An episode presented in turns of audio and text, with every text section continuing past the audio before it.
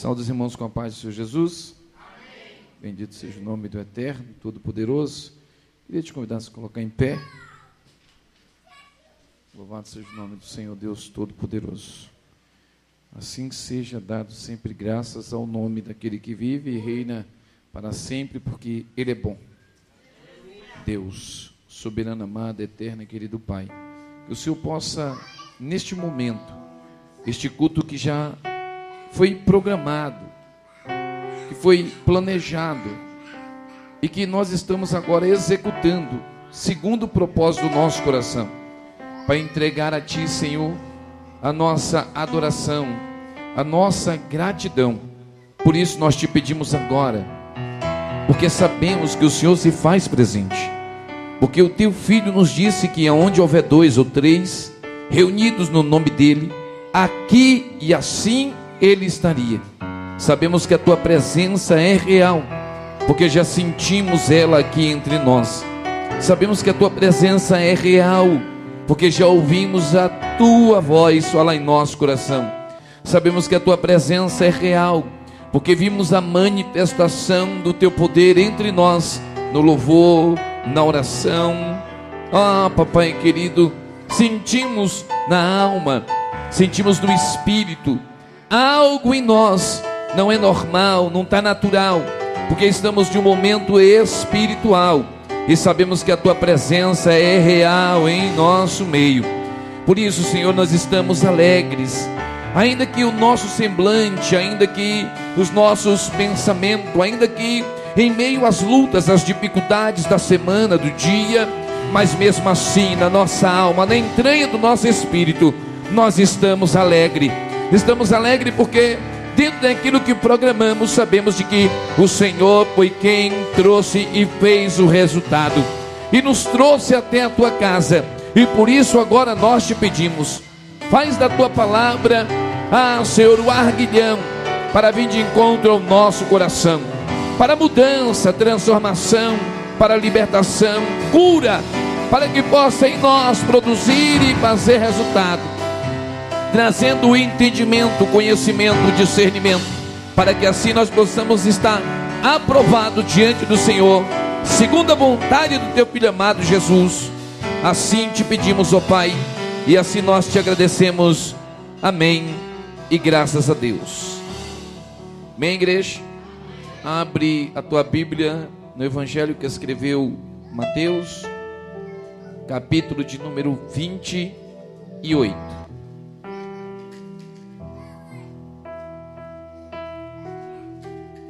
Aleluia.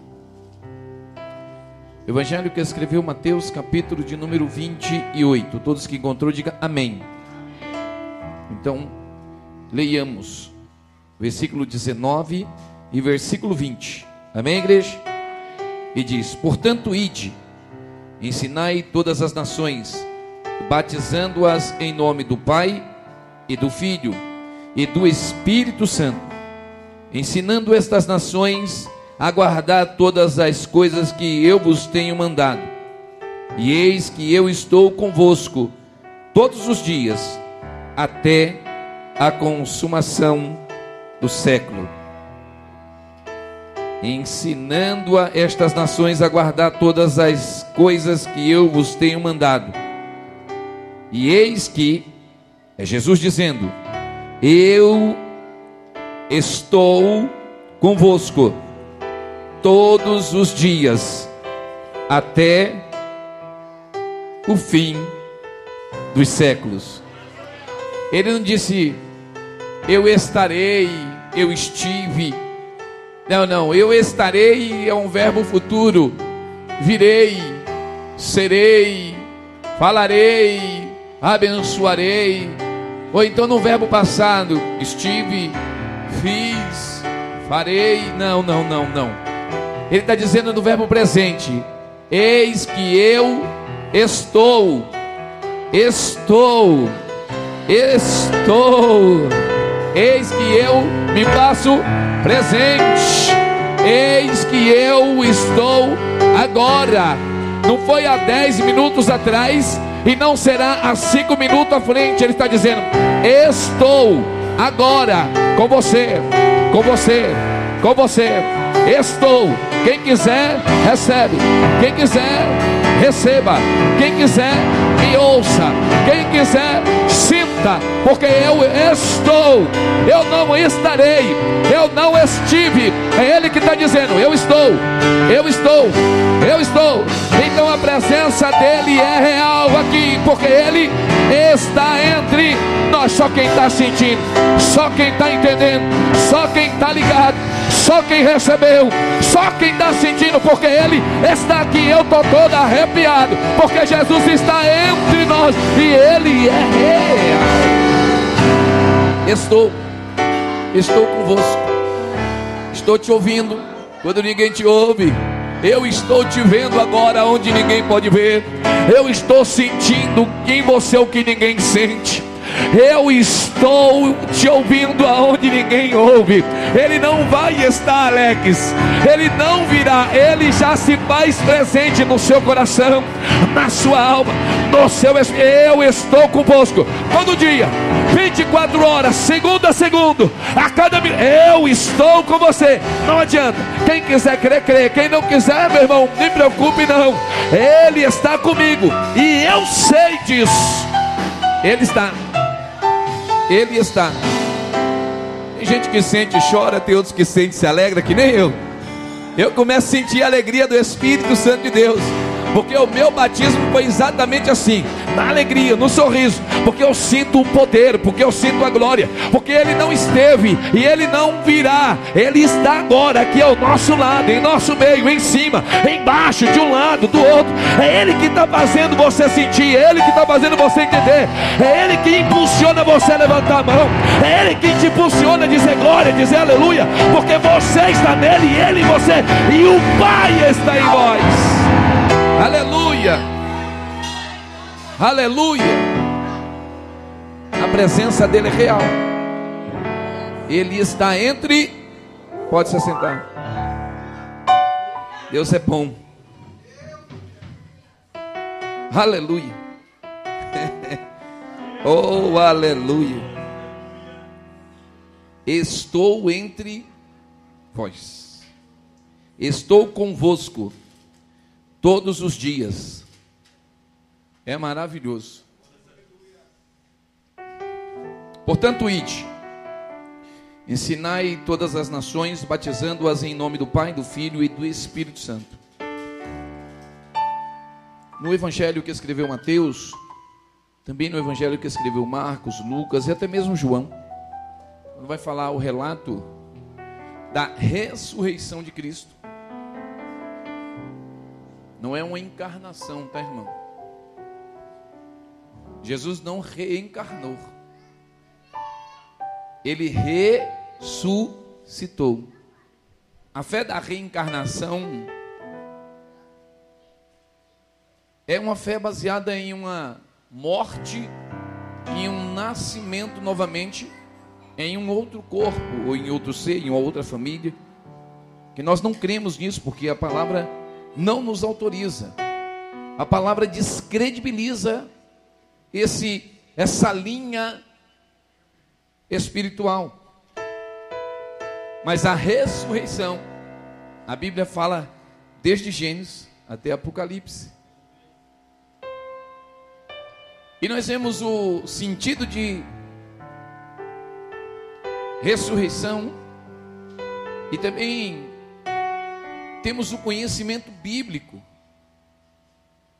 e a revelação de sinais de ressurreição. E o que eu acho extraordinário quando nós paramos para ver o primeiro sinal de ressurreição de alguém que ainda respirava. quando Abraão sobe o monte e que ele vai conduzindo com Isaac, Isaac pergunta: Pai, o cutelo, a lenha, o fogo, e onde está o cordeiro? E Abraão responde para o menino morto que ainda caminhava, dizendo: Deus preparará para ele mesmo o seu cordeiro, meu filho. Dizendo: Você já foi, você já morreu em meu coração, e somente ele para te ressuscitar de volta, porque você já está morto para mim.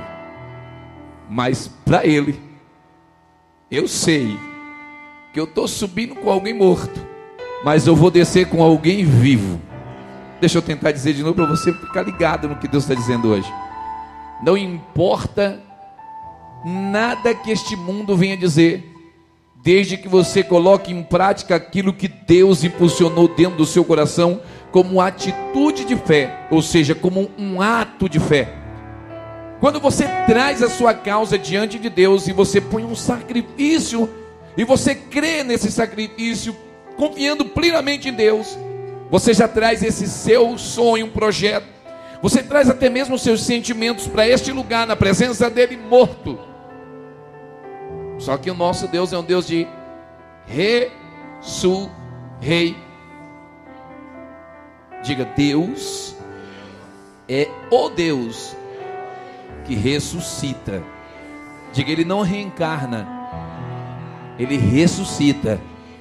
Diga para alguém: se tiver morto, não importa o tempo, ele vai fazer ressuscitar, porque ele é poderoso. Se chegou morto, e se você crê, Deus pode te fazer levar de volta aquilo que você trouxe morto, vivíssimo, porque Ele é Senhor. Aqui no Evangelho que escreve Mateus, a Bíblia vai falar sobre a ressurreição de Cristo. Depois dele ter sido crucificado, depois dele ter sido tirado da cruz e levado a um sepulcro. E a Bíblia relata direitinho que ele seria sepultado com os poderosos ou com os ricos, ou entre os de boa fama, ou entre aqueles que era muitíssimo afamado. E enquanto ele na cruz gritava e bradava e dava o seu último suspiro dizendo: Eloi, Eloi, lama sabachthani. Deus meu, Deus meu, porque desamparaste? Quando ele toma água ou vinagre, ele diz: Pai, está consumado e nas tuas mãos eu entrego o meu espírito. E ali ele suspira e entrega de fato o espírito. A Bíblia diz que o céu ficou enegrecido ou escureceu-se ventos e temporais e um grande terremoto abalou aquele lugar. O dia tornou-se noite e todos naquele momento pensou: de fato, este com certeza é. Não era, porque era é alguém que respirava e não respira mais. O extraordinário é que a aplicação da verdade exegésica é que até aqueles que estavam ali teve que pronunciar o de fato exatamente no verbo presente. Esse de fato é o Filho de Deus. E quando o terremoto acontece, percorre em todo Jerusalém, que Jesus havia entregado seu espírito. E naquele momento corre um homem chamado José de Arimateia, junto com ele Nicodemos, e pede a Pilatos o corpo de Jesus para ser sepultado em uma, em uma grota ou uma caverna que havia sido escavada, para ele e a família dele era novinha. E a Bíblia relata que até o lugar do seu sepultamento ainda não havia sido usado. E então ele vai para este lugar, levado seu corpo, embrulhado, bem empacotado, colocado com mirra, as mulheres lavaram direitinho, e ele foi sepultado na sepultura dos nobres que ninguém havia sequer experimentado.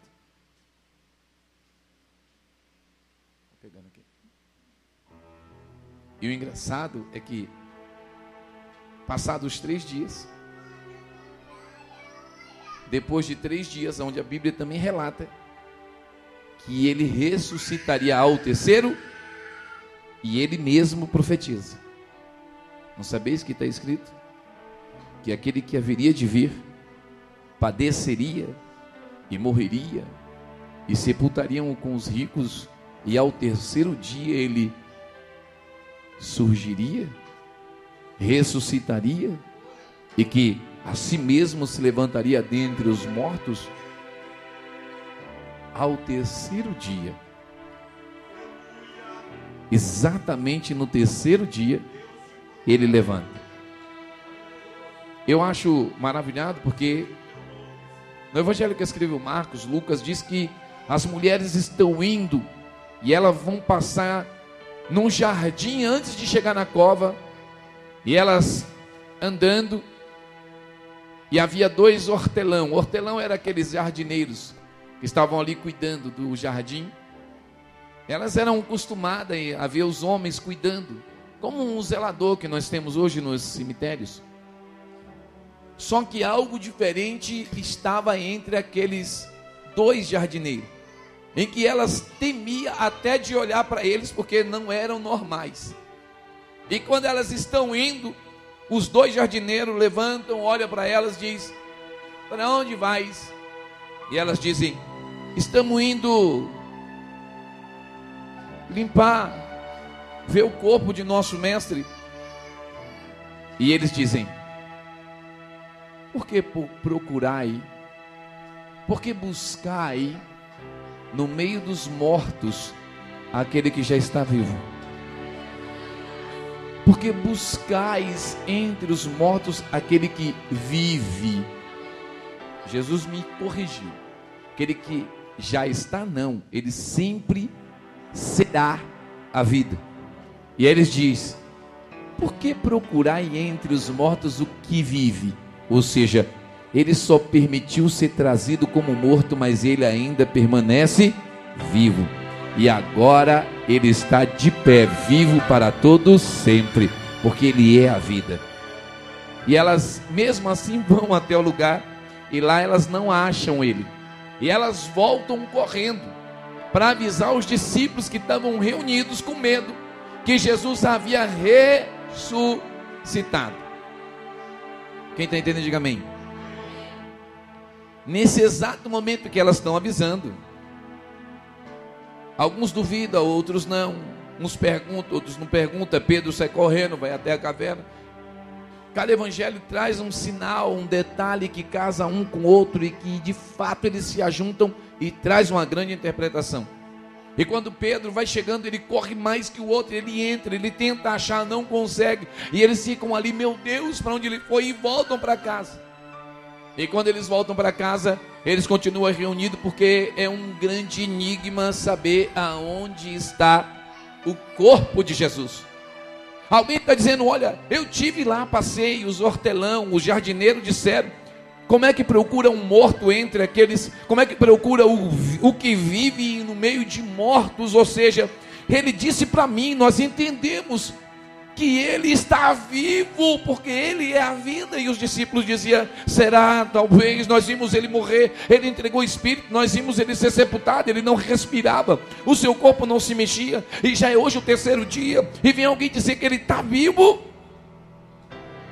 E alguém dizer: ele está vivo. De repente, no meio daquilo, chega dois do caminho de Emaús e entra pela porta e diz: Olha, deixa eu falar uma coisa. Encontramos, nós saindo de Jerusalém ainda no dia de hoje, estávamos em Emaús. E quando chegamos em Emaús, meu irmão, deixa eu falar uma coisa. Antes de chegar em Emaús, no meio do caminho, apareceu um homem, um homem maravilhoso. A sua presença era extraordinária. A sua fala nem se diz. E quando ele olhava para nós, o olhar dele nos consumia, porque era verdade. E ele falava de coisas maravilhosas. E ele perguntou para onde nós íamos e dissemos e dizemos para ele que nós estávamos saindo de Jerusalém para Emaús e perguntamos para ele: "És tu estrangeiro na terra e não sabe o que acontece?" E ele disse: "Não, eu, o que que aconteceu?" E nós contamos para ele o que aconteceu e ele dizia para nós: "Mas porventura não está escrito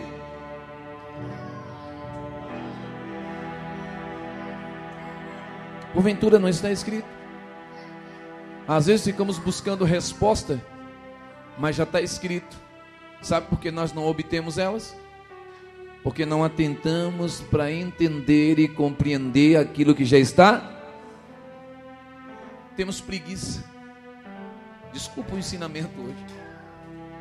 Estamos preocupados com tudo na vida. Lemos o celular o dia inteiro.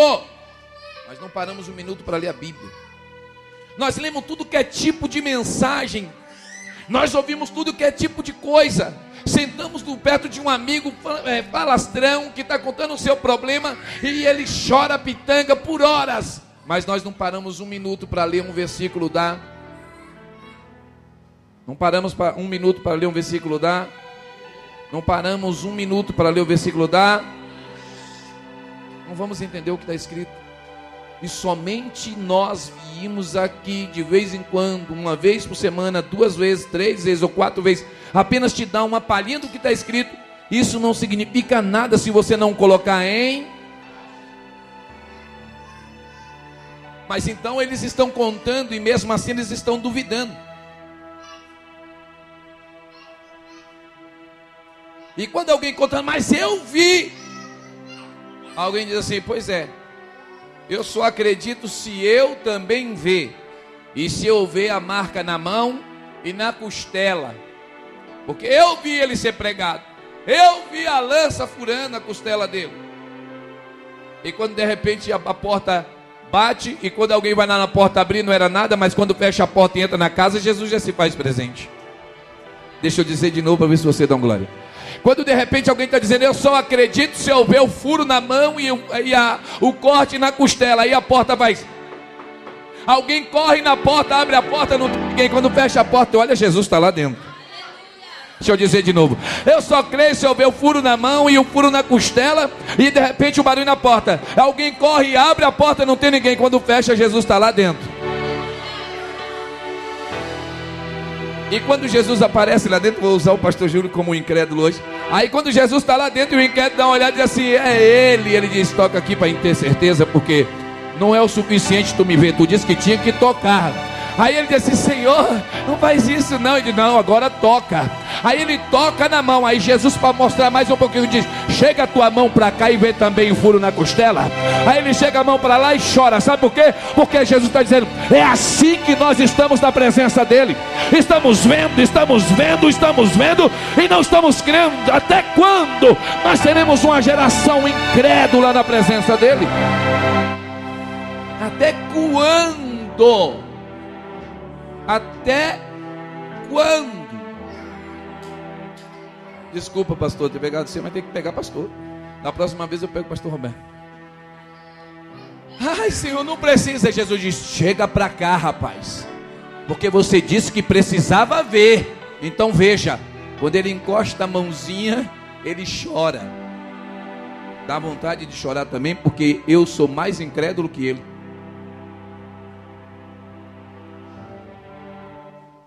É aqui que acontece esse encontro. Eu estou te contando o que está escrito. É só você ler. Mateus, Marcos, Lucas, João, as passagens estão lá. Exatamente neste momento Jesus diz. Não exatamente neste momento. Quem está entendendo, diga amém. Eu encontro com eles para animá-los, convertê-los de fato. E a primeira lição que fica no ensinamento do ID é: não basta apenas ouvir Jesus. Diga para alguém: não basta apenas ouvir a palavra do Senhor. Eles ouviram por três eles ouviram por três, três anos ouvindo. Três longos anos ouvindo. Adiantou alguma coisa? Não bastou para eles ver o que eles viram. E viram muita coisa. Eles viram muita coisa. Bastou? O problema não era apenas ver, ouvir ou caminhar com o Senhor. Isso apenas não basta. Porque ouvir a palavra do Senhor, estar na presença do Senhor e caminhar com o Senhor não significa porque a multidão andou com ele. A multidão ouviu ele. E a Bíblia vai dizer que era uma multidão com cinco mil homens. E aí, a exegese na interpretação, quando fala homem, a gente coloca ainda mulher, crianças, idosos e estrangeiros. E alguns estudiosos afirmam que era entre 15 a 20 mil pessoas. que viu o milagre da multiplicação. Mas no dia da condenação gritavam: crucifica-o e solta Barrabás.